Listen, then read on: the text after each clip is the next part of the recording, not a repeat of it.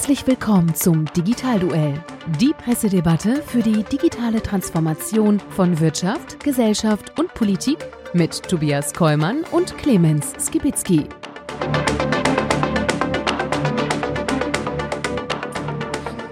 Hallo und herzlich willkommen zu einer neuen Ausgabe vom Digitalduell unserer Pressedebatte rund um das Thema Digitalisierung in Wirtschaft, Gesellschaft und Politik. Mein Name ist Tobias Kollmann und wie immer mit mir gemeinsam im Ring ist Clemens Gebitzki.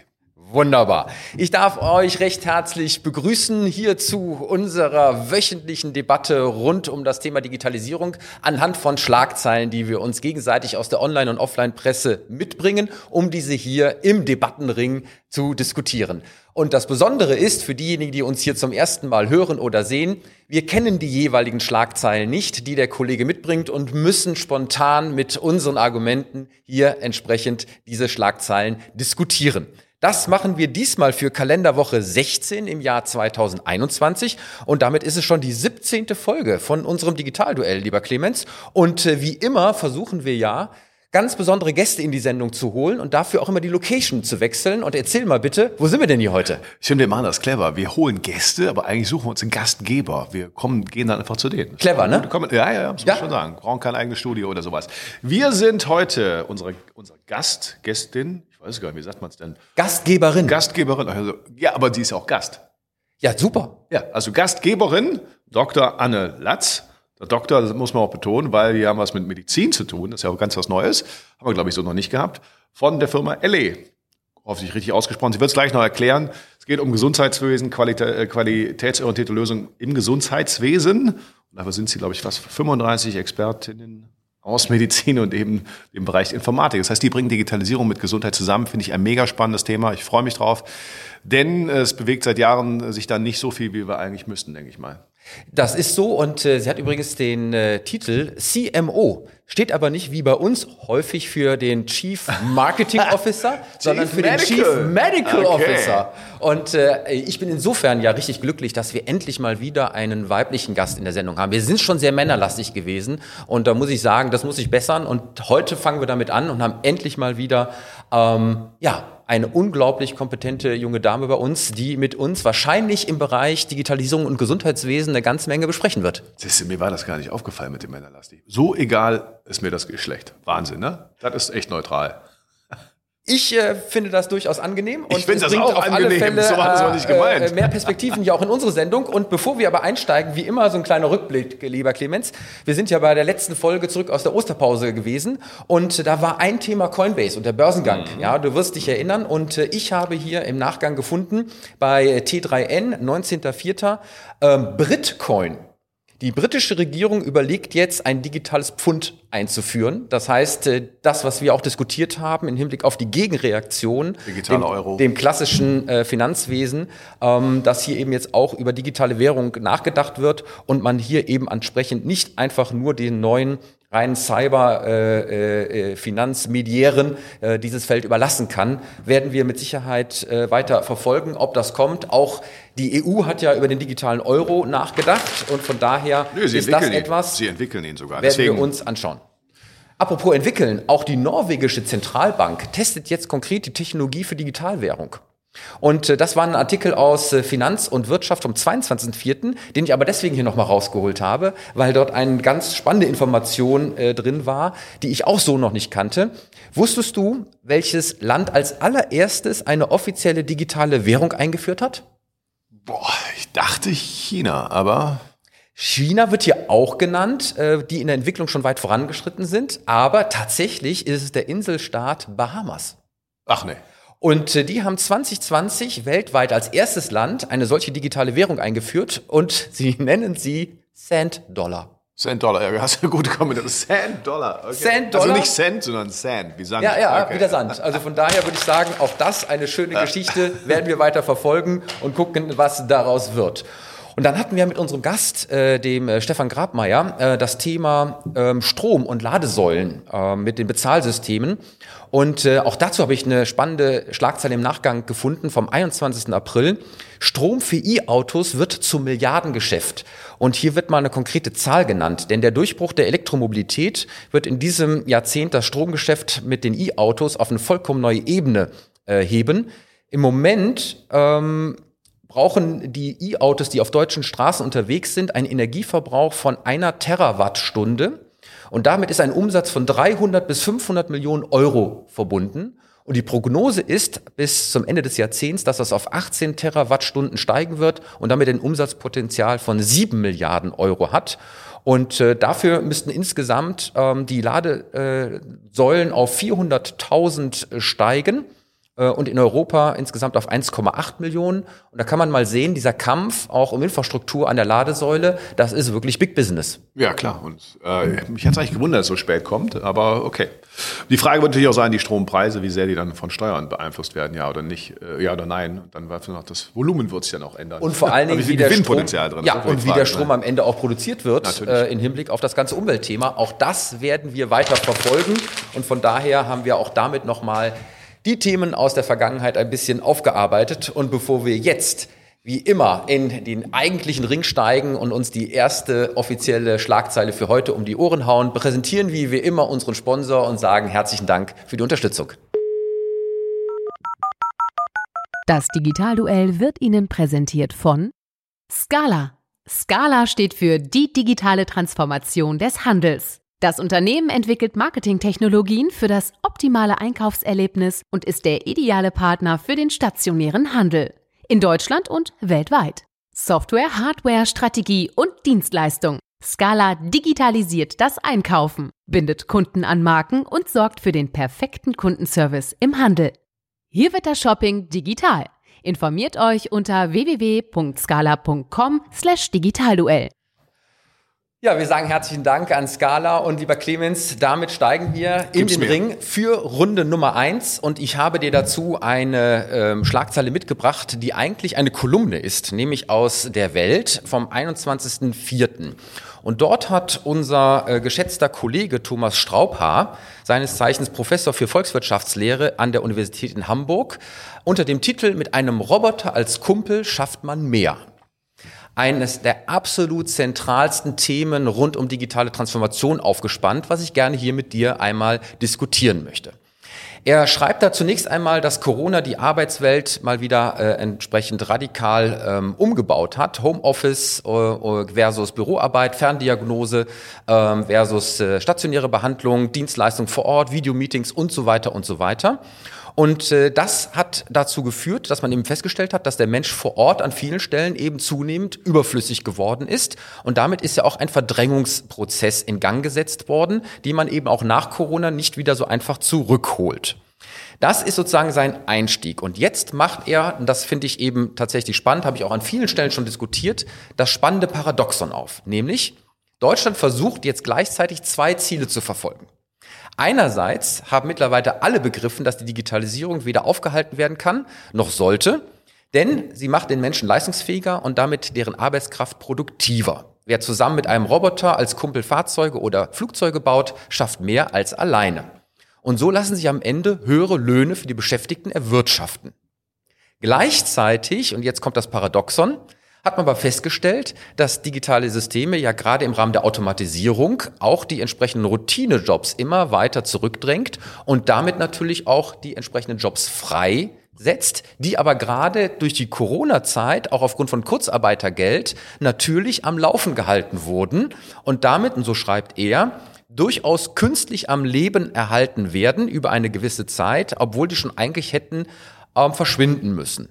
Und er macht jetzt sozusagen dieses Paradoxon auf, dass er sagt, auf der einen Seite könnten wir durch Digitalisierung und höhere Produktion ein deutlich besseres Lohnniveau erreichen, Klammer auf, natürlich für die Menschen, die dann noch in Lohn und Brot sind, aber auch gleichzeitig würden die eben deutlich mehr zum äh, Bruttosozialprodukt beitragen, wodurch man die anderen, die durch Digitalisierung außen vor bleiben oder rausfallen, an der Stelle auch besser sozial versorgen könnte mit Weiterbildungsmaßnahmen etc. pp, als wenn man diese entsprechenden Jobs, die eben durch Digitalisierung viel besser erledigt werden könnten, künstlich am Laufen halten würde. So, und da frage ich dich, hat er recht? Er hat vollkommen recht. Das ist aber auch nichts Neues. Das ist das Übliche, was in jedem Strukturwandel die gleiche Problematik ist. Strukturwandel heißt deswegen Wandel, weil es halt äh, Veränderungen gibt. Und diese, diese Geschichte mit dem äh, Angst vor der Digitalisierung, die war genauso bei den ersten Maschinen so und bei den letzten Maschinen und der Robotik und also also ich hatte mal so ein schönes Bild gesehen, da hat man mal die Cover des Spiegel, glaube ich, genommen. aus den 60er Jahren, aus den 70er, aus den 80er, immer so eins, aber immer das Gleiche. Die Maschine ersetzt den Menschen. Natürlich ist das oft so, aber wir haben, den, wir haben in der Produktion gerade einen hohen Grad an Automatisierung, einen der höchsten in der Welt, und haben dadurch sehr, sehr produktivere Jobs geschaffen. Natürlich, die Löhne sind gestiegen, es sind viele andere neue Jobs entstanden. Das ist nun mal normaler Strukturwandel. Das Problem beim Strukturwandel ist immer das Gleiche. Man sieht die Jobs, die verloren gehen, ersetzt werden können. Man kennt aber noch nicht die, die ähm, entstehen und dann heißt es sofort, ja, aber aus dem Busfahrer machst du halt keinen Programmierer. Ja, aber wir machen vielleicht aus dem etwas, was wir noch gar nicht wissen, was wir mal tun werden. Das war aber vor 100 Jahren, wenn ich vor 100 Jahren erzählt hätte, es gibt mal Softwareprogrammierer und es gibt App-Entwickler und es gibt äh, Piloten und ich weiß nicht was. Leute, was soll das denn sein? Das ist das gleiche, immer das gleiche Problem, das ist normal. Das Dumme ist nur, dass man immer diesen Hanger damit auch politisch äh, gewinnen kann, wenn man sagt, nee, pass mal auf, ähm, wir federn den sozial ab. Da habe ich schon schöne Worte, abfedern und sozial. Wir brauchen den Strukturwandel und gleichzeitig müssen wir abfedern. Ist nachvollziehbar, aber es führt immer zum Gleichen. Das haben wir bei der Kohle schon so. Ich kann mich erinnern, äh, das, also da haben wir es noch alle erlebt. Äh, ich glaube, wir haben mit den Kohlesubventionen, Steinkohlesubventionen, um sozial abzufedern, begonnen, also so begonnen, dass wir äh, immer weiter die Branche erhalten haben, dass der, äh, als die Kohlesubventionen endeten, war der durchschnittliche Arbeitnehmer in der Branche, glaube ich, irgendwie 33 Jahre alt oder sowas in der Art. Das heißt, wir haben den schon subventioniert, als er war noch nicht geboren. Und das ist die Problematik, deswegen müssten wir leider das anders machen. Der Unterschied natürlich zu dem Kohlebeispiel ist, dass die Digitalisierung deutlich schneller diesen Wandel äh, vorantreibt, als es vielleicht äh, in dem Energiesektor ge äh, gewesen ist. Und an der Stelle muss man natürlich sagen, äh, wir diskutieren hier über Menschen. Moment, wir, wir diskutieren wie, schnell, über wie Menschen. schneller ist es denn? Wie lange läuft denn Digitalisierung schon? Ähm, erwischt. Ja, aber ich sag mal, äh, die 20 Jahre, die wir jetzt an der Stelle uns wirklich mit diesem Thema intensiv beschäftigen und ich sag mal aber auch erst seit zehn Jahren, du wirst dich erinnern, wir hatten gerade das Jubiläum Industrie 4.0, äh, zehn Jahre Jubiläum, wo es zum ersten Mal genannt wurde. Ähm, ich glaube schon, dass das eine deutlich kürzere Zeit ist, als äh, wir im Energiebereich hatten. Aber wie dem auch sei, wir sprechen aber doch hier über Menschen. So und natürlich können wir aus der übergeordneten Perspektive immer ganz leicht sagen und das muss ich manchmal auch selbstkritisch zu mir selbst sagen wir reden immer digital Transformation und wir brauchen das etc. pp. Das stimmt. Aber den einzelnen betroffenen Menschen, der über Digitalisierung seinen Job verliert, ja, ist ja an der Stelle etwas, was denjenigen, den es betrifft, ja schlicht und ergreifend ein Dilemma ist. So. Und wie fangen wir diese Leute auf, ja, damit sie eben nicht zu einer Generation der Verlierer im Rahmen der digitalen äh, Sierung werden, ähm, dass wir hier an der Stelle auch ein positives Gesamtbild erzeugen, auch für die Unternehmen, aber auch für die Politik, für die Gesellschaft und so weiter und so weiter, das tatsächlich konsequent durchzuziehen. So, und jetzt bin ich die böse Rolle des marktradikalen, herzlosen, asozialen, irgendwas Wirtschaftshistorikers, der, der leider sagt, das Abfedern und dass die Menschen, natürlich ist der Mensch Mittelpunkt, aber was ist denn besser? Die Menschen irgendwie Sand in die Augen zu streuen äh, und zu sagen, nein, wir können deinen Arbeitsplatz erhalten, auch wenn er nicht produktiv ist mehr und nicht mehr wettbewerbsfähig ist und, und, und. Oder wir machen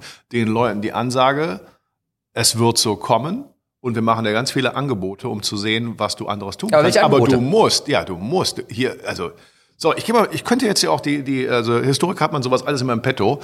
Ich könnte auch die Plakate zeigen. Tonfilm ist Mord. 40.000 Musiker in Deutschland in den Kinos werden ihren Job verlieren und, und, und. Das heißt, mit deiner Argumentation hätten wir quasi den Tonfilm aufgehalten. Wir hätten Kinos und also äh, die Geschichte ist voller solcher Geschichte und natürlich stecken da einzelne Schicksale und man man ist immer auf der emotional besseren Karte, wenn ich sage, das kann nicht sein, das darf nicht und so weiter. Äh, leider ist die Geschichte dahingehend nicht aufzuhalten. Wenn es eine ökonomische Logik dahinter steckt, wird es passieren und ich bin eher dafür. Ich halte es für viel viel fairer und besser, den Leuten klar zu sagen, pass auf, ihr müsst euch darum kümmern. Ihr werdet was anderes machen. Man hätte ja damals auch sagen können, ja gut, aus dem Musiker machst du ja auch keinen Programmierer oder irgendwie sowas. Ja, ist richtig.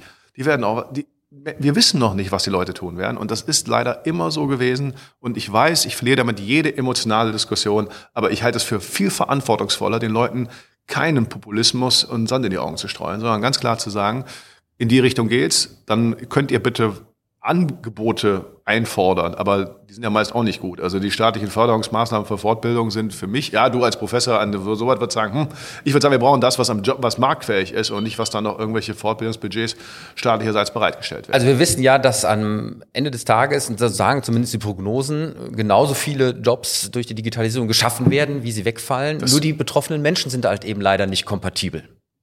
Das ja, heißt, die, die da an der Stelle auf der Digitalisierungsseite sind, äh, als Betroffene, wo die Jobs wegfallen, können nicht einfach in die Jobs übertragen werden, die war, äh, an der Stelle gebraucht werden. Das war immer so. Das war immer so. Das, äh, glaubt ihr, die Leute, die an den, die äh, zu Hause, äh, also das erste Mal, als wir das hatten, die Geschichte der Maschinenstürmer, also als die, der Webstuhl kam, die Leute, die damals in ihren Hütten gesessen ich gebe dir ja recht. Das ist, war nicht anders. Ja. Ich gebe dir ja recht, aber da wir das ja wissen, können wir uns auch auf diese Situation und müssen wir uns auf diese Situation doch ein Stück weit besser einstellen. Natürlich. Das heißt, wir haben Klar. jetzt sozusagen das Wissen, dass das passiert und jetzt können wir doch ja. an der Stelle Moment. etwas tun. Und die Frage ist, was wird das sein und wer muss das tun?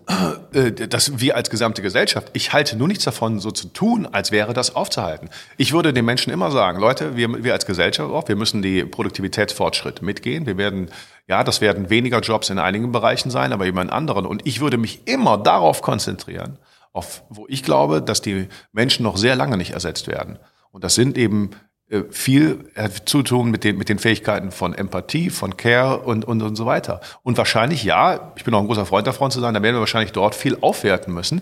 Aber ich glaube, die Roboterhand wird dich, wird dich nicht so ins Gesicht streicheln, äh, wenn du mal irgendwie bettlägerig bist und irgendwas. Ich glaube, dass wir, äh, wir sollten uns wirklich keine Illusionen machen. Konzentriere dich auf das, was KI und Automatisierung noch lange nicht tun wird können. Das führt unmittelbar hier auch zum Abschlusssatz aus der Kolumne, denn der Kollege schreibt, es braucht die Entschlossenheit, äh, den durch Corona erzeugten Bruch alter Traditionen mit einem Aufbruch in eine neue Arbeitsmarktpolitik zu überwinden. Es gilt, wo immer möglich, Automaten statt Menschen arbeiten zu lassen. Mehr Digitalisierung, bessere Bildung, höhere Produktivität und höhere Löhne müssen das Ziel sein, nicht mehr Arbeit. Genau. Würde ich auch an der Stelle zu sehen, aber ich würde an der Stelle aber auch ermahnen, den Menschen auf dieser Reise mitzunehmen, weil wir wissen alle, das Thema Digitalisierung in manchen Unternehmen ist auch ein Angstszenario, weil es eben automatisiert bei vielen schon bedeutet hat und auch in Zukunft bedeuten wird. Wenn wir uns auf diese Reise begeben, ja, bedeutet das, dass ein paar von uns den Job verlieren.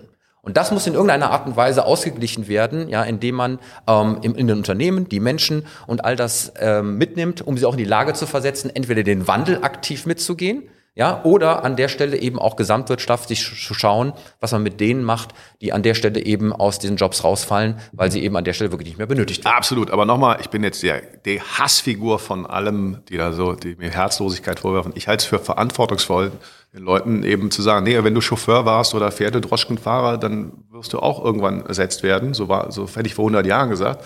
Und so wird es immer sein.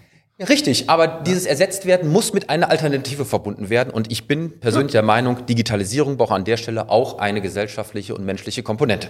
Absolut, aber wer soll dafür sorgen? Ähm, unsere staatlichen Fortbildungsmechanismen haben sich für mich nicht so leistungsfähig erwiesen, äh, dass das irgendwie in irgendeiner Weise marktgerecht wäre und zukunftsgetrieben. Aber das ist meine persönliche Meinung. Ja. Wie gesagt, ich verliere da jede Diskussion. Das sagt er übrigens auch hier. äh, in dem Fall ähm, ist natürlich die Politik mit äh, in der Verantwortung und zwar nicht nur über ein Digitalministerium, was in der heutigen äh, Darstellung höchstens ein Feigenblatt sein wird. Das muss deutlich mehr sein nämlich an der Stelle wirklich eine durchschlagende neue politische Ausrichtung. Und lieber Clemens, damit würde ich sagen, ein spannendes Thema.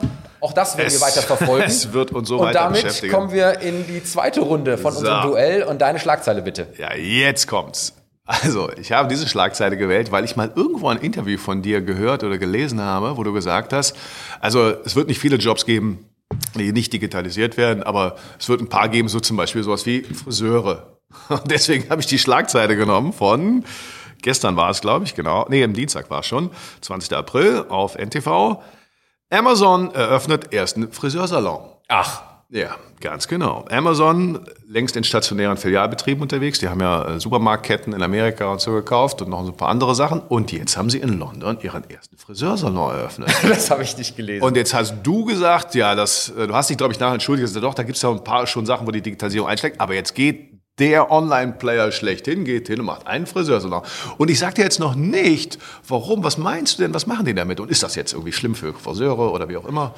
Also ich habe diesen Satz gebracht, äh, weil ich mal in einem Vortrag damit konfrontiert wurde, dass man mir vorgeworfen hat, Digitalisierung wird nicht in allen Feldern Einzug halten, wie beispielsweise bei den realen Dienstleistungen äh, und da wurde das Friseurgeschäft genannt. Da habe ich gesagt, ja, vielleicht wird die Schere auch in Zukunft immer noch durch einen Menschen geführt, aber das ganze Thema drumherum, wie der Laden sich präsentiert, auch im Netz, wie die Bewertung des Kunden sind, wie das Kundenfeedback ist, ähm, wie die Darstellung ist, das ist eben auch über digitale Wege an der Stelle notwendig.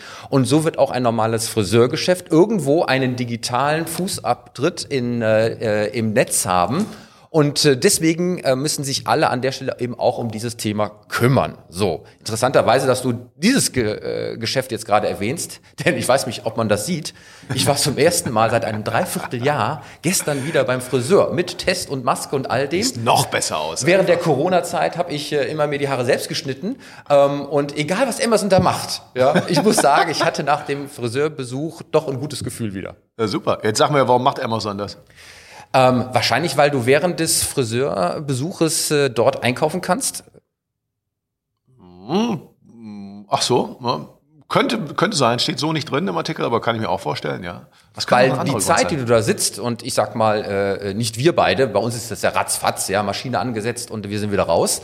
Aber meine Frau verbringt da ja doch durchaus eine gewisse Zeit ja. und äh, ähm, vielleicht wird diese Zeit, dieser Captive Moment, Captive Moment, ja. kennst du diese Situation, wo du gefangen bist, wo du nicht weg kannst und wie du die sozusagen medial bespielst. Ja, da gibt es ganz viele ähm, Wartezimmer bei Ärzten, ähm, äh, Wartesituationen bei Flughäfen, ähm, das äh, Tanken an der Zapfsäule. Gab es auch mal eine Idee, mit Screens an der Zapfsäule diese Zeit zu überbrücken. Vielleicht ist das auch so ein Captive Moment, der von Amazon erkannt wurde und dann medial mit Shopping-Geschichten bespielt wird. Ja, vielleicht sogar im, was könnten die noch machen? Vielleicht sogar im Spiegel vom, äh, vom Friseur. Ja, guter Punkt. Einkaufen können sie, was können sie noch machen dann? Ich kann mir, wenn du so fragst und sowieso in dieses Thema so eingestiegen bist, wird da etwa ein Roboter sein, der sozusagen die Schere um dich herum noch nicht. sitzen lässt? Nee, noch nicht. Ich löse auch. Komm. Du lagst aber schon sehr gut richtig. Ich finde das, ich fand das Beispiel aus super vieler Hinsicht äh, interessant. Denn also Amazon macht das, sagt im ersten, die machen das äh, in London in der Nähe ihres europäischen Headquarters da oder in englischen Headquarters, sagen für die 5000 Mitarbeiter, aber dann werden sie für alle öffnen. So, und das, und diese Zeit, warst du genau richtig, diese Zeit nutzen. Und ich fand das so clever, weil wir reden so viel in den letzten Jahren über, äh, ja, und die Innenstädte und ich weiß nicht was, ja, und die, die veröden alle und Amazon macht das alles kaputt. Und ich sage, Leute, guckt mal genau hin. Amazon macht nicht offline alles kaputt von sondern die bringen online und offline zusammen zu einem, da wo es jeweils mehr Sinn macht. Und so müssten wir viel mehr denken, von denen lernen. Die kommen aus der Online-Welt und sehen aber ganz klar die Teile des Physischen. Ganz viele physische Unternehmen verstehen aber anscheinend nicht, was sind ihre Vorteile, müssen das mit den digitalen äh, Vorteilen ergänzen. Was sie hier machen, ist, sie sagen, okay, Haarschneiden wird nie virtualisiert werden äh, als, als Begriff von Digitalisierung. Da musste hin. Logisch. Das wird physisch bleiben. Also nutze ich genau diesen Moment und werde die Zeit dort nutzen können, um neue Technologien auszuprobieren. Deswegen mit dem Spiegel, das ist jetzt noch nicht so genannt, das fand ich aber sehr, sehr gut, dass du vielleicht da was drin machen kannst. Und du kannst Produkte testen. Wenn du das Haargel und die Creme und irgendwas äh, live anfassen kannst, dann ist aber dann den Amazon, nehme ich jetzt mal an, doch völlig egal. Dann hast du gesagt, Mensch, das Haargel ist aber super und die Creme und die anderen ganzen Pflegeprodukte, die ja noch alle rumstehen können, auch. Und ob ich das dann mit einem Klick bestelle, das bei mir zu Hause oder ob ich physisch direkt dort mitnehme, ist doch denen herzlich egal. Das ist der Unterschied zum stationären Herrn. Denen ist nämlich dann nicht egal oder es sollte, es sollte ihnen vielmehr egal sein. Und ich glaube auch, ich finde darin viel zu lernen für die Innenstädte, dass wir vielmehr sagen, das sind Orte, wo wir viel, viel mehr abhängen können, Produkte testen, gute Zeit haben können, genießen können und, und, und. Und das eben mit Vorteilen des Digitalen verbinden. Ich finde das einen interessanten Test und wir sollten davon äh, lernen. Ich bin gerade so ein bisschen an die Tupper-Party äh, während des Friseursbesuchs erinnert. Ähm, aber es ist ja tatsächlich ein spannender Ansatz. Ähm, und äh, äh, dieser Captive Moment, der da so entsteht, ähm, der ist ja auch noch woanders, ja, beim Warten auf äh, das äh, äh, Essen im Restaurant und so weiter und so weiter. Jetzt frage ich dich, was muss aber jetzt sofort eigentlich in den Köpfen der handelnden Akteure in dieser Branche passieren? Es müsste doch eigentlich die, die Friseurinnung oder ich sag mal der Friseurverband oder was auch immer hingehen müsste sagen, da müssen wir jetzt schneller sein. Da müssen wir jetzt hingehen und alle unsere Leute auf eine gemeinsame Plattform committen, den an ja. der Stelle mit einem Start-up unter Venture Capital die interaktiven Spiegel äh, äh, dort bereitstellen, wo dann die entsprechenden Angebote laufen ähm, und darüber noch zusätzlich Geschäft mit äh, Provisionen und entsprechenden äh, Bestellungen generieren, um das an der Stelle eben nicht wieder auch Amazon zu überlassen, denn die machen ja wirklich vor gar nichts halt. Das muss man ja Ganz echt sagen. Genau. Das ist ja, das ist ja das, was wir immer gesagt haben, dieser Elephant-Effekt, die brechen in alle Branchen ein und versuchen die Dinge zu neu für sich zu ihrem Vorteil zu gestalten. Genau, die alten Branchen haben jahrelang nicht, entweder hatten sie nicht die Fähigkeit oder waren alleine zu klein oder nicht den Willen, äh, eben digital und offline zusammenzubringen. Und immer dieses in Kategorien denken. Entweder oder, entweder oder. Nein, es ist doch aus Sicht des Kunden eins. Wenn ich beim Friseur sitze oder sonst wo oder beim Arzt, dann habe ich doch mein Smartphone dabei und kann alle möglichen anderen. Die haben dort auch äh, äh, Augmented Reality äh, Technologien, die sie nutzen wollen. Wie sieht's aus? Die ganze, diese ganzen Themen, die viel zu separat angegangen werden ich wäre äh, schon längst ein Freund davon gewesen, Leute, wir brauchen neue Kooperationsfähigkeit. Warum geht nicht die Kölner Innenstadt oder sonstige Innenstadt hin, bauen endlich eine Plattform, dass es für mich egal ist, dass der Mensch, dem ich gegenüber sitze, dem mir die Haare schneidet oder sonst wer, der kriegt auch gern die Provision für das, was ich bestelle. Ja, dass der gar nicht, dass es nicht entweder oder ist. Aber das Gegenargument wird wahrscheinlich sein, ich versuche es gerade mal mir so vorzustellen, der Kunde will das nicht, ja. weil er ja mit mir quatschen möchte über seine ja. Alltagsthemen und Alltagsprobleme. Genau. Das ist ja die Interaktion, die hier stattfindet, wo ich mich einfach mit meinem Ansprechpartner, meinem Friseurin, meinem Friseur in irgendeiner Art und Weise austausche. Und das möchte ich nicht noch einmal gestört haben durch Konsum. Ja, und genauso haben mir die gleichen äh, Leute aus anderen Branchen erzählt, nein, bei uns inszenieren wir die Lebensmittel und auch in der Schlange stehen, da hat man ja ein Schwätzchen mit äh, den Menschen, die an der Kasse sitzen. Ich so, nee, sorry, also meine, äh, also 95 Prozent meiner Einkäufe sind für mich so interessant wie Fußboden putzen. Und zum Quatschen habe ich Freunde. Da muss ich, also wirklich nicht. Ja, die anderen fünf Prozent, das ist ein anderer Fall. Das ist ein Showcase, wo ich mir sage, Inszenierung und Anschauen, genießen, aber das andere ist erledigen. Und das ist ja wie mit den Tätigkeiten, die digitalisiert eben schneller gehen werden, wo sie mir spart sein und die anderen kann ich besser genießen.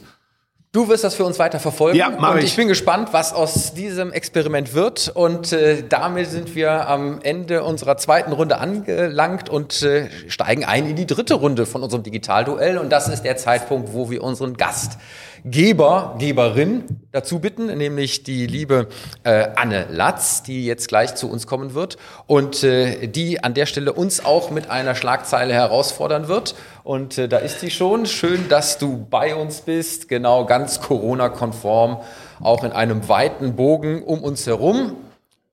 Chief Medical findet. Officer, großartig. Chief Medical Officer, genau. Äh.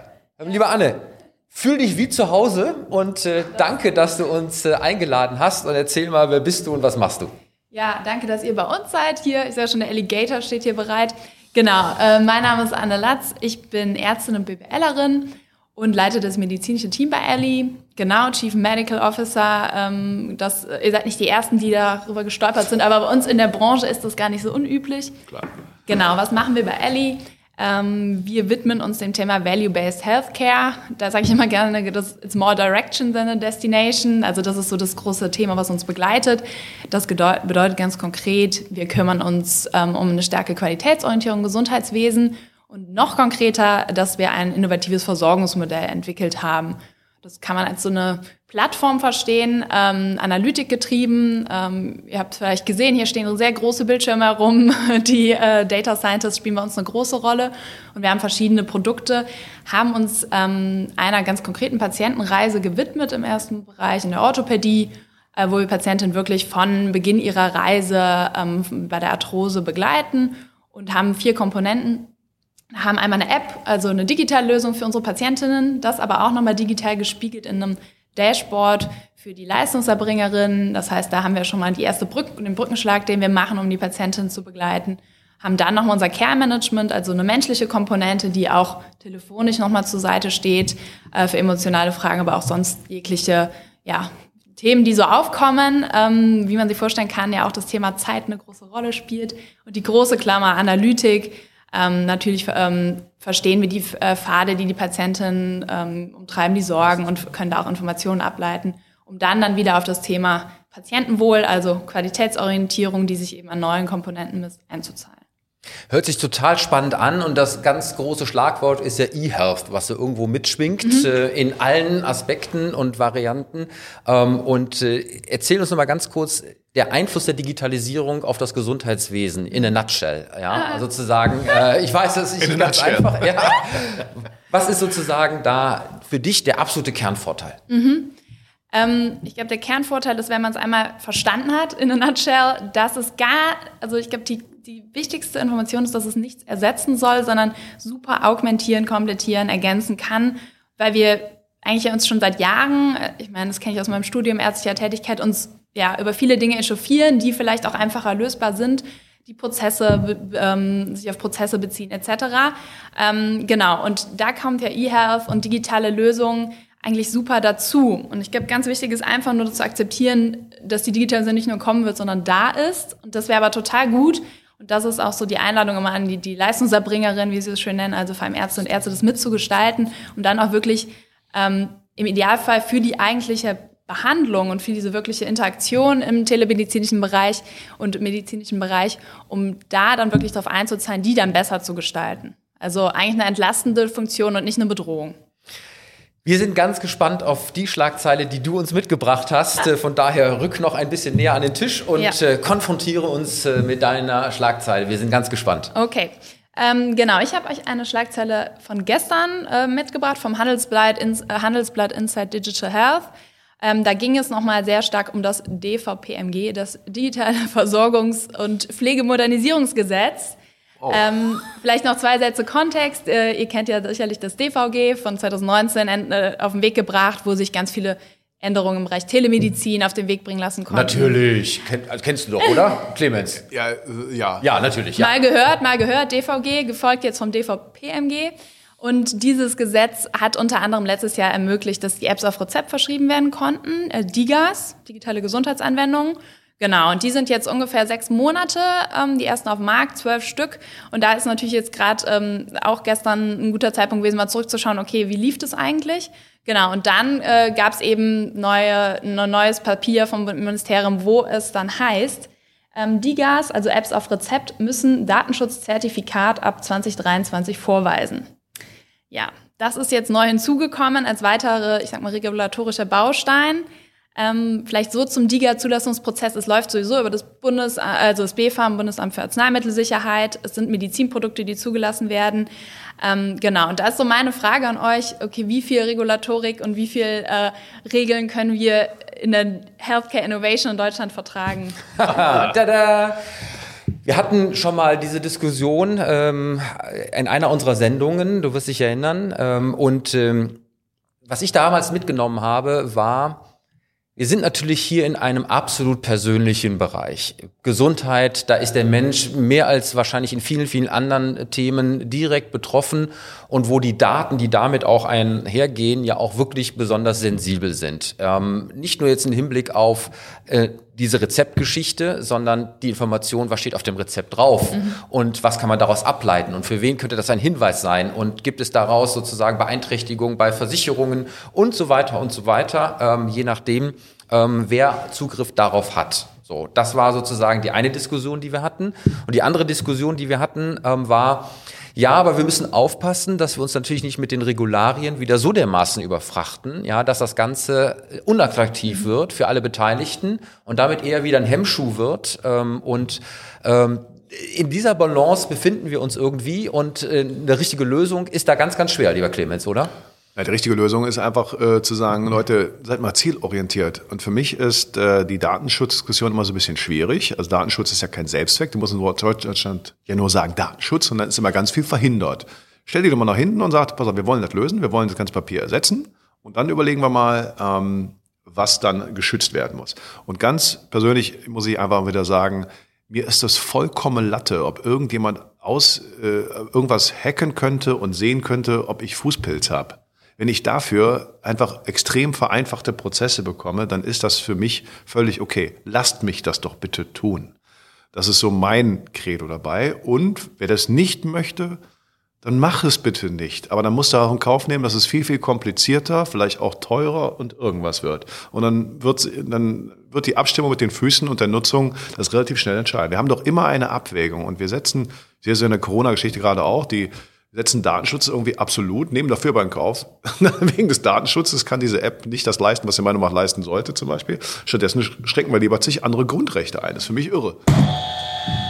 Jetzt lassen wir mal diese Fußballsgeschichte außen vor ja. und wenden wir uns mal mit wirklich ernsthaften Geschichten zu. Äh, äh, beispielsweise eine Krebserkrankung, ja, die natürlich eine ganz andere Auswirkung, ja, auch auf deine Arbeitsfähigkeit und auf deinen zukünftigen Anspruch aus den Gesundheitssystemen im Hinblick auf die Kosten und all das, was damit zusammenhängt. Ähm, das sind natürlich Informationen, die an der Stelle schon in eine Dimension anders sind. Alles klar. Beschreib mir bitte, konkretisier mir die, äh, die, die potenziellen Risiken. Dabei. Die potenziellen Risiken ist, dass beispielsweise an der Stelle über solche ernsthaften Erkrankungen man eben auch aus Versicherungsperspektive ähm, anders agieren könnte, ja, auch im Hinblick auf äh, äh die Einordnung ähm, in den entsprechenden Klassen, in den Kolonnen, in den Berechnungen der Versicherungstarife etc. Und pp. wenn das auf Papier so passiert, ist das anders? Nein, die Frage ist ja, äh, wann wer wie davon Kenntnis hat und wie an der Stelle sozusagen daraufhin agiert wird. Das ist ja immer der Punkt. Datensammlung ist das eine, Datenauswertung ist das andere und dann kommt sozusagen die Hand, die hinter den Systemen ist, ob die es gut oder schlecht mit einem meint und diese Daten an der Stelle für sich nutzt. Das müssen wir äh, gerade in diesem sensiblen Bereich ja doch irgendwie mit äh, berücksichtigen. Und bevor du drückst, ja. Okay, ähm, dann verhindern das, wir das für diese Fälle. Und was ist mit den anderen Fällen? So, dann sind wir bei einer Differenzierung mhm. und ist die Frage, müssen wir nicht eher definieren? Das ist jetzt sozusagen die Frage an dich zurück. Ähm, muss es an der Stelle im Hinblick auf die Pauschalisierung von Regularien nicht ein deutlich, sag ich mal, schärferes Skalpell geben, um die Einzelfälle ähm, zu trennen und damit aber für die breite Masse der einfachen Geschichten so etwas doch möglich zu machen? Ja, also für mich ist das auch immer so diese Abwägung zwischen Datenschutz und Datenschatz, weil wir wissen natürlich auch nicht nur als individueller Patient mit seiner Behandlung, sondern auch für die Forschung ist es total relevant, auch Informationen, Daten zu bekommen. Ich meine, man kann ja auch diese ganze Pandemie als ein großes Forschungsprojekt sehen, wo wir natürlich davon profitiert hätten. Ähm, ich denke, wir müssen mehr darüber informieren, was das eigentlich bedeutet, weil für mich ist so Datenschutz und Datensicherheit so ein Buzzword. Ich kann euch auch nochmal erklären, wo das herkam, dass das jetzt nachgeschärft wird. Die allererste DIGA, die auf den Markt kam, wurde natürlich direkt wieder mit mit Hackerangriffen konfrontiert und geprüft, was ja auch alles wirklich gut ist, wo sich dann rausstellte, zum Beispiel, wenn meine Nachbarin Frau Müller schon ihre E-Mail-Adresse eingelegen hatte und ich die ausprobiere, konnte ich dann sehen, oh, Frau Müller hat sich ja schon bei der Psych-App angemeldet. So, das ist natürlich, ne, das hat ja verschiedene Ebenen. Natürlich muss man einen gewissen äh, Schutz haben, eine Zwei-Faktor-Authentisierung etc. Aber das vermischt sich immer total in meinem Empfinden, dieses Datenschutz über allem, ähm, ohne zu verstehen, genau wie du sagst, irgendwie zuschneiden? Wie kann ich auch den Patientinnen sagen, okay, hiermit gibst du diese Information frei an den und den? Und natürlich ist es potenziell möglich, ähm, aber es ist ja auch gar nicht erlaubt für, für eine Krankenversicherung jetzt diese Auswertung aber zu treffen. Genau, ja, aber, genau ja, aber, aber, ist, aber, Entschuldigung, ja. Clemens, aber äh, dieses äh, natürlich ist es nicht erlaubt äh, zu teilen, ja. ja. Aber die Frage ist ja, was passiert, wenn diese Daten halt eben doch irgendwo auftauchen? Und wir wissen alle, ja, dass das an der Stelle eben passiert. So und wir hatten in dem Vorgespräch ähm, zu der heutigen Sendung ja äh, das Thema, äh, was macht Corona mit uns? Mhm. Und du hast berichtet, dass die Inanspruchnahme insbesondere von psychischen Hilfestellungen ähm, exorbitant gestiegen ist. Ja. So. Und auch das ist ja etwas, was jetzt vielleicht äh, ähm, nicht jeder offen mit umgeht mhm. ähm, und das eben ja auch an der Stelle jemand in eine Schublade drängen kann, nach ja. dem Motto nicht mehr belastbar, nicht mehr so arbeitsfähig äh, und so weiter und so weiter. Natürlich kann ich mir vorstellen, dass hier die Arbeitnehmer nicht, egal ob mit Corona oder ohne Corona, ein Interesse daran haben, dass durch irgendwelche Datenlecks das bekannt wird mhm. und hier an der Stelle auch über die ersten Sitzungen hinaus, ich glaube, die an der Stelle ähm, jeder einen Anspruch hat. Ich glaube, wenn ich so fünf Sitzungen fünf hat jeder. Probatorische Sitzungen genau. hat man. Immer. Und mhm. da, da kann ich doch an der Stelle schon verstehen, wenn man versucht, an der Stelle gerade diesen Bereich besonders sensibel zu schützen, oder? Absolut. Nur ich finde, es sollte die Option geben, auch freizugeben, wenn man möchte. Also es ist ja einfach eine Möglichkeit. Ähm, natürlich, ich meine, es ist ja wie wenn du einen Fragebogen ausfüllst und sagst, ich habe die und die Vorerkrankung und vielleicht sagst du dann aber äh, nicht, ich trinke auch gerne mal jeden Abend drei Gläser Bier, weil du nicht möchtest, dass dein Arzt denkt oder jemand, dass du ein Alkoholiker bist. Das ist ja auch mal die Frage, was teilt man an Daten? Aber diese Möglichkeit zu haben, auch dass, dass es eine Interoperabilität gibt und natürlich sind die Informationen sind ja irgendwo verfügbar. Wir haben es ja jetzt in Düsseldorf gesehen, die Uniklinik wurde gehackt, da waren auch viele Informationen, die sicherlich nicht so bekannt sein sollten. Also es ist ein tricky Thema. Ähm, vielleicht kann ich noch ein bisschen zuspitzen, weg von diesem nur Datenschutz, weil das jetzt nur ein Beispiel ist zur Regulatorik. Es ist ja generell nur ein Beispiel. Ich weiß nicht, wie viel euch mit dem Thema DIGA auseinandergesetzt habt. Es ist ja jetzt eigentlich, das ist in Deutschland die Innovation, die es nirgendwo auf der Welt gibt. Wir können Apps verschreiben auf Rezept. Zwar noch nicht auf ihr Rezept, aber bald auch das. Und das ist eigentlich, wo alle sehr erwartungsvoll nach Deutschland geschaut haben und wo wir aber jetzt merken, wir haben ein massives Verwertungsdefizit im Sinne von, okay, wie geht denn der Vertrieb? Weil Patientinnen sind so semi-informiert und vor allem die Ärzte und Ärzte haben das nicht mitbekommen. Und auch das ist was, wo ich mich fragen würde, beobachtet ihr das auch in anderen Branchen oder was, wie kann man das aus einer Business-Perspektive auch angehen? Ich würde noch mal kurz eine Bemerkung noch vorschieben. Das ist ein ganz wichtigen Hinweis, hast du gemacht. In Deutschland verwechseln wir immer oder setzen es gleich Datensicherheit mit Datenschutz. Und das ist natürlich völlig unzureichende Vermengung, weil Daten müssen sicher sein. Es muss sicher sein, dass das keiner hackt. Es muss sicher sein, dass ich entscheiden kann, was ich möchte, was damit passiert und was nicht. Aber dass wir grundsätzlich jede Daten äh, ja, also alles so sicher. Aber wir können es alle irgendwie einen, einen Gummianzug anziehen und nicht mehr rausgehen. Das ist immer alle total sicher. Aber muss ja natürlich eine Lebensgüterabwägung machen insgesamt. Ja, also wenn mich im Fragebogen einer fragt, und trinken Sie viel Alkohol, oder so, sage ich ja, nee, nee, nee, auf gar keinen Fall. Warum wollen Sie das denn wissen? Ja, weil Sie vielleicht Wechselwirkung mit Medikamenten haben. Ja, dann sage ich es Ihnen vielleicht doch. Also ich meine, wir müssen das, wir müssen da mal ein bisschen realistischer werden. Ich glaube, dass wir im Moment noch zu sehr auf einer Seite sind. Gleichzeitig postest du über Facebook, wie du an der Challenge äh, teilnimmst, ja. äh, ein Glas Kölsch auf Exo Nochmal, es muss ja nicht jeder so extrovertiert sein wie ich. Ja, und ich verstehe natürlich schon das sensible Bereiche. Ich bin ja kein, aber nochmal, ich bin ja eben schon, ich bin ja schon ein herzloser, kalter, äh, äh, marktradikaler irgendwas. Ist ja auch, äh, genau, ich bin verantwortungslos und so. Nee, ich will einfach nur, dass wir, dass wir eine gute Differenzierung hinbekommen. Ähm, aber zum Vertrieb die Frage, dass wir zu wenig wissen, das ist ja. natürlich echt blöd, weil mir war das ehrlich gesagt auch nicht so klar. Und wenn das so ein, so ein Vorteil ist, ich meine, wir haben doch die, so viele Leute haben Apps auf ihren Uhren, Handys, irgendwas, die alles tracken und messen und zur Selbstoptimierung dienen. Und natürlich, ich möchte auch, dass, wenn mir diese, meine Uhr sagt immer, du hast in äh, 30 Minuten in hoher Wahrscheinlichkeit einen Herzinfarkt, dann möchte ich, dass das jetzt sofort automatisiert weitergeht und ich nicht irgendwo erst einen Datenschutzgrund äh, Dings da unterschreiben muss. Und wenn diese Apps hilfreich für so Dinger sind, dann sollten wir da mehr Öffentlichkeitsarbeit für machen, klar. Das werden wir auch weiter verfolgen, sicherlich. Äh, aber, liebe Anne, äh, wir haben ja auch noch eine Gegenschlagzeile für dich. Und äh, das wollen wir uns an der Stelle natürlich nicht nehmen lassen, ähm, weil ich habe diese gefunden in der T3N am 19.04. Und sie lautet, Pentagon-Arzt dementiert, dass Corona-Chip ein Chip ist. Jetzt muss man die Geschichte dazu kennen. Denn es klang spektakulär. Die US-Behörde für militärische Forschung, DARPA, soll einen Chip entwickelt haben, der unter die Haut appliziert wird und dort kontinuierlich das Blut auf Covid untersucht. Und ein Sender sollte dann den Status übermitteln.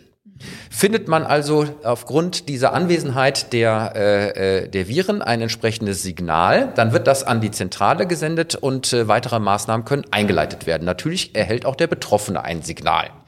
Und das hat insbesondere aus dieser militärischen Forschung heraus äh, Vortrieb bekommen, weil äh, das US-Militär zu den am häufigsten betroffenen Gruppen gehört. Und das Beispiel mit dem US-Flugzeugträger Theodore Roosevelt ist uns vielleicht noch so ein bisschen in Erinnerung, denn dort waren fast 1300 Besatzungsmitglieder innerhalb der kürzesten Zeit ähm, Corona-positiv weil man eben dort auch auf engstem Raum miteinander zusammenarbeitet. Und äh, an der Stelle war sozusagen zunächst einmal die Geschichte so, dass das eigentlich ja ganz toll gefunden wurde. Dann kam so ein bisschen das Dementi, weil auf einmal die Gegenbewegung kam nach dem Motto, mit diesem Chip unter der Haut kann man ja noch viel andere Dinge messen und auch entsprechend seinen Träger auf Schritt und Tritt überwachen.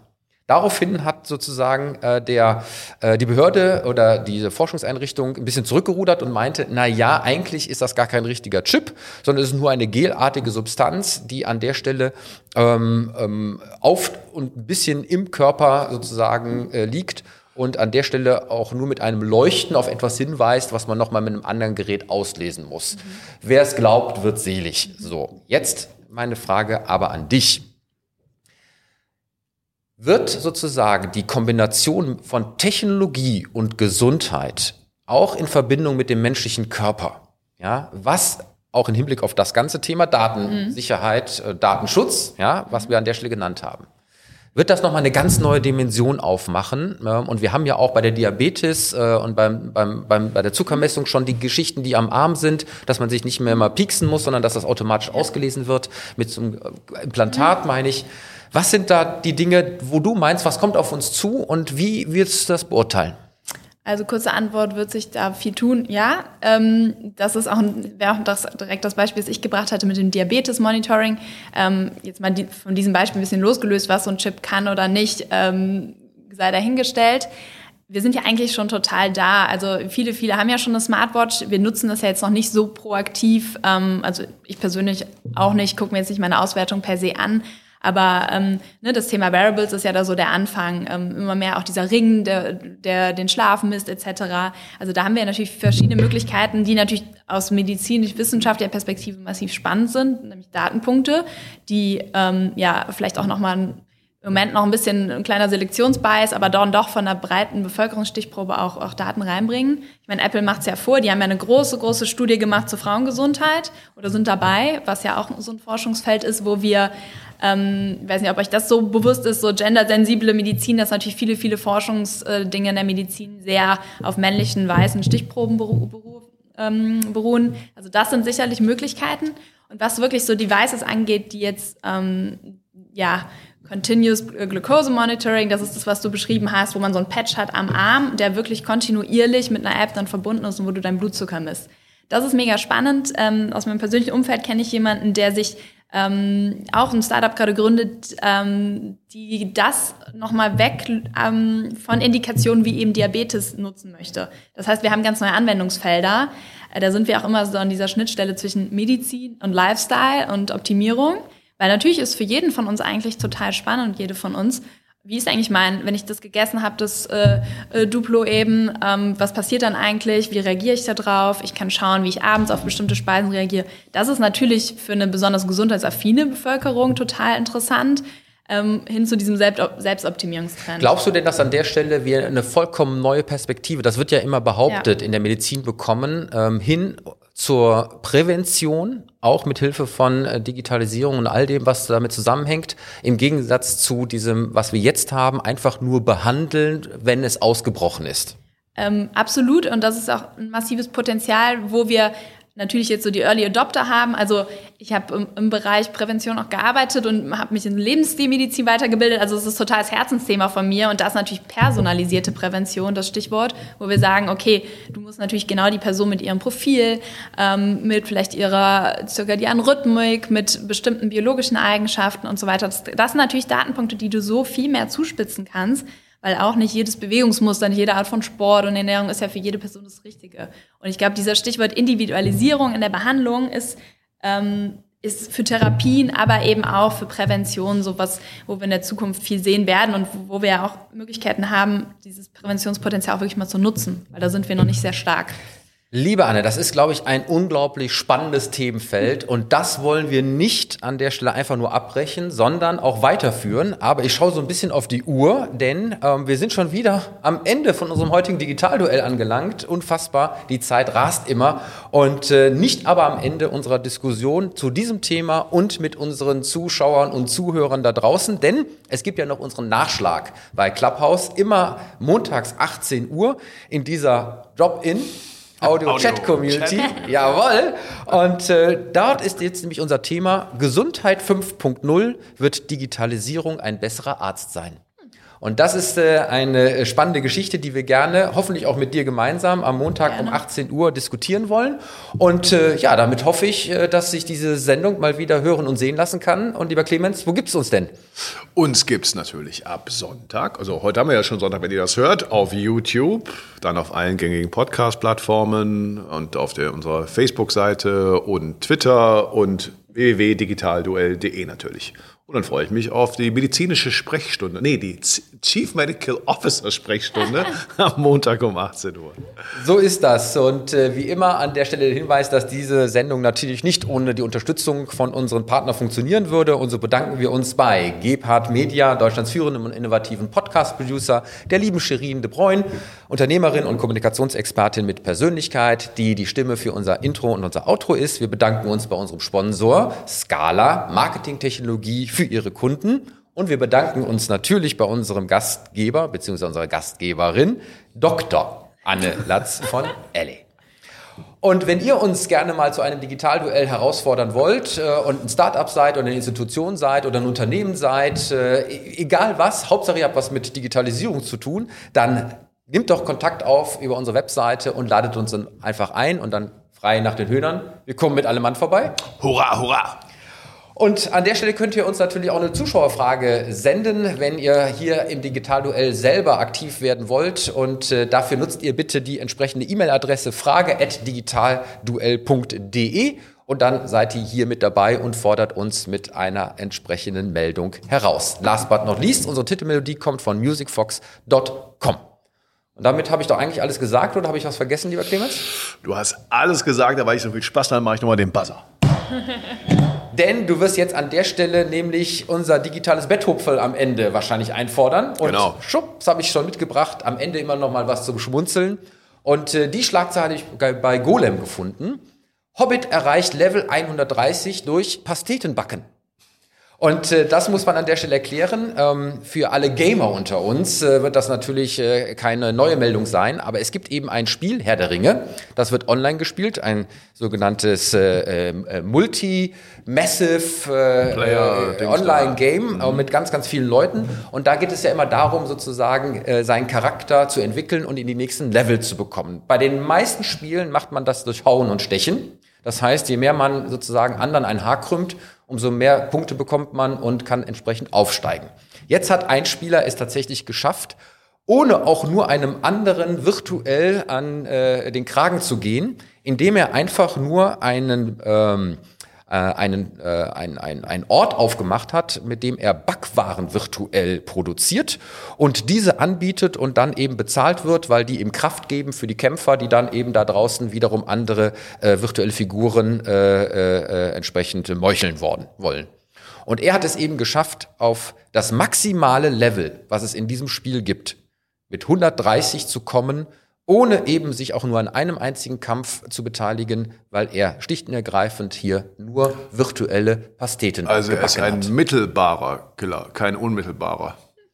Diese Diskussion wollen wir an der Stelle nicht führen. ähm, äh, für mich ist es insofern lustig, dass man eben an der Stelle auch mal ganz anders in so einem Spiel agieren kann.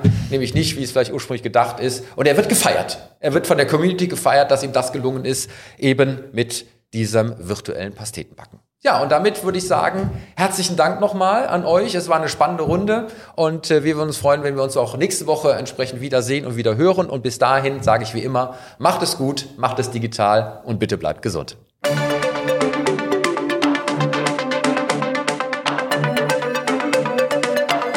Das war das Digitalduell, die Pressedebatte für die digitale Transformation von Wirtschaft, Gesellschaft und Politik mit Tobias Kollmann und Clemens Skibitzky. Alle Folgen dieser Sendung finden Sie auf unserer Webseite digitalduell.de, auf allen bekannten Podcast-Plattformen und natürlich bei YouTube. Diskutieren Sie auch mit uns bei Twitter unter dem Hashtag Digitalduell.